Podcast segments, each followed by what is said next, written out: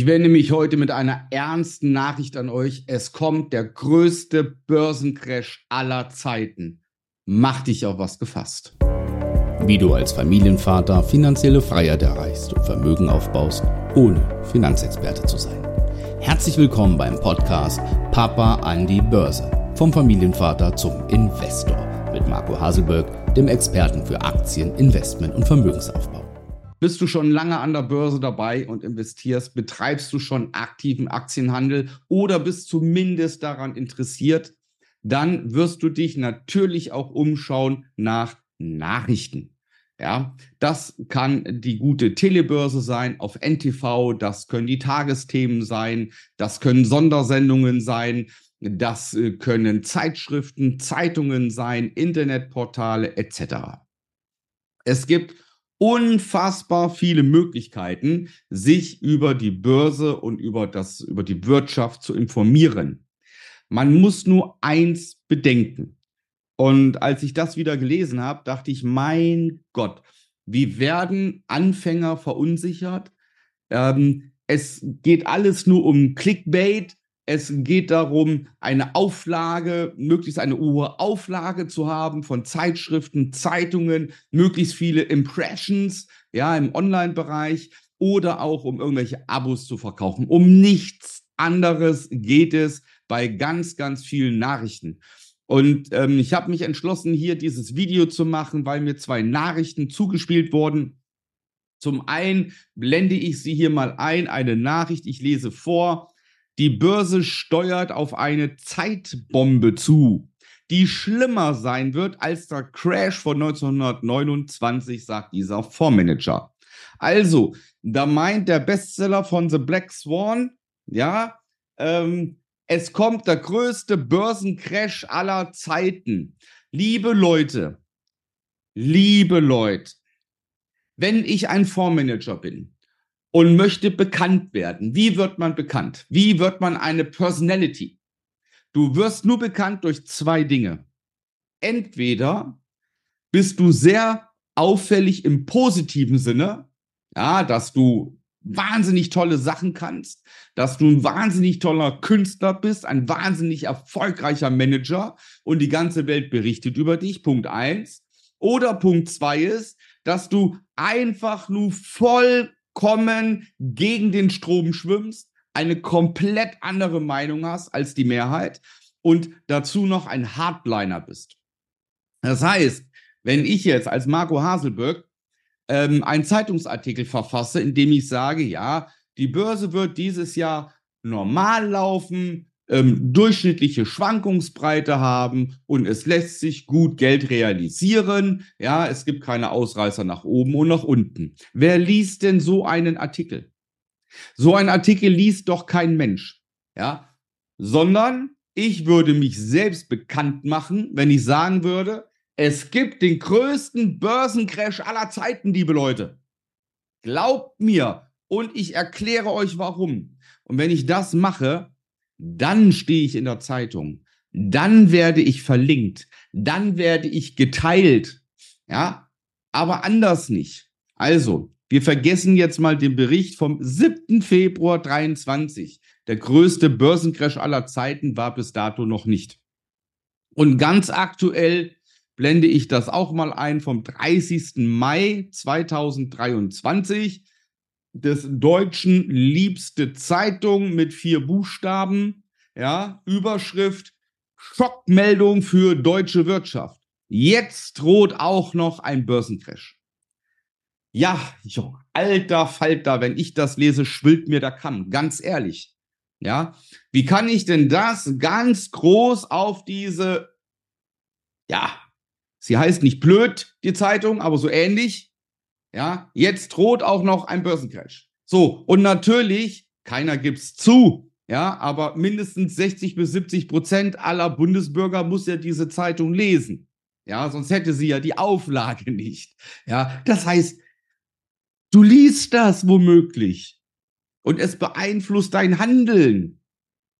Ja, und hier wird mit Angst geschürt. Ja, warum? Wenn ich Redaktionsleiter bin und kriege gesagt, pass mal auf, wir müssen jetzt mal gucken nach Pfingsten, ja, dass wir die Auflage ja, dass uns die Zeitung aus den Händen gerissen wird. Und durch was kaufst du denn eine Zeitung? Du kaufst eine Zeitung nur durch negative Themen. Ja, positive Themen wären doch vollkommen uninteressant. Ja, ich glaube, die Zeitung hat auch, gab es nicht mal so das Mädchen von Seite 3 oder so? Ich glaube, das ist auch abgeschafft. Ja, keine Ahnung. Ja, ähm, die Kenner dieser Zeitung werden wissen, was ich meine. Also, du verkaufst doch nur negative Nachrichten. Es regt mich sowieso schon auf, wenn ich äh, Tagesthemen, Tagesschau oder sonst irgendwas gucke, wenn man äh, Diskussionsrunden mal mitverfolgt oder so. Permanente negative Themen. Ja, stell dir doch mal eine Zeitung vor, wo drinnen steht, wie erfolgreich manche Menschen sind, wie viel Glück manche Familien haben, wie glücklich viele Familien sind und so eine Zeitung. Kein Mensch würde das Ding kaufen. Ja, keiner würde eine Zeitung kaufen, wo drin steht, ja, der, die Börse geht so, hollala, alles okay, soweit. Nee, macht kein Mensch, sondern entweder jetzt kommt die absolute Börsenrally, ja, das turnt an, ja, also High-Class Superlativen oder halt das komplett Negative. Und wichtig bei so Themen immer Superlative.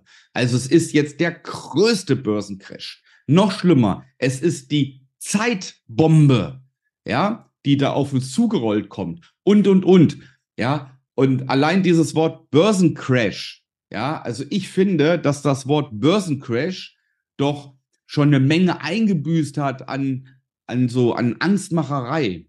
Ja, wenn ich überlege noch, ich bin jetzt seit 25 Jahren aktiv an der Börse tätig und im Aktienhandel, dieses Wort Crash, wenn das einer in den Mund genommen hat, Börsencrash, da hast du Gänsehaut bekommen.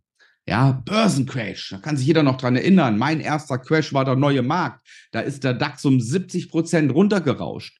Das ist ein Crash. Ja, wenn es 70 Prozent runtergeht. Ja, selbst Corona war kein Crash ja, mit knapp 38 Prozent, die es runterging.